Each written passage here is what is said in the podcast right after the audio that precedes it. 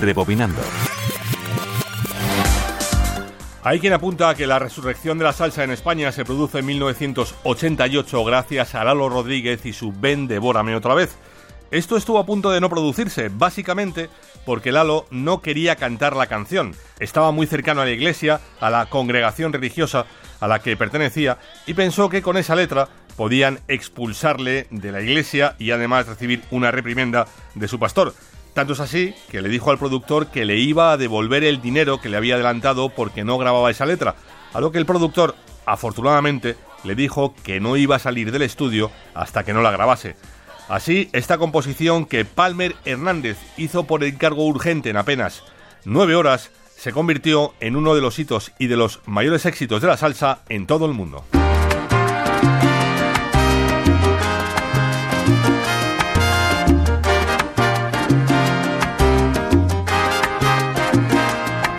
Manolo Castro, Radio 5, Todo Noticias.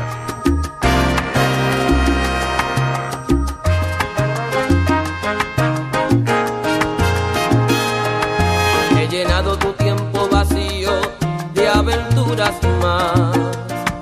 Y mi mente ha parido nostalgia por no verte ya. Y haciendo el amor te he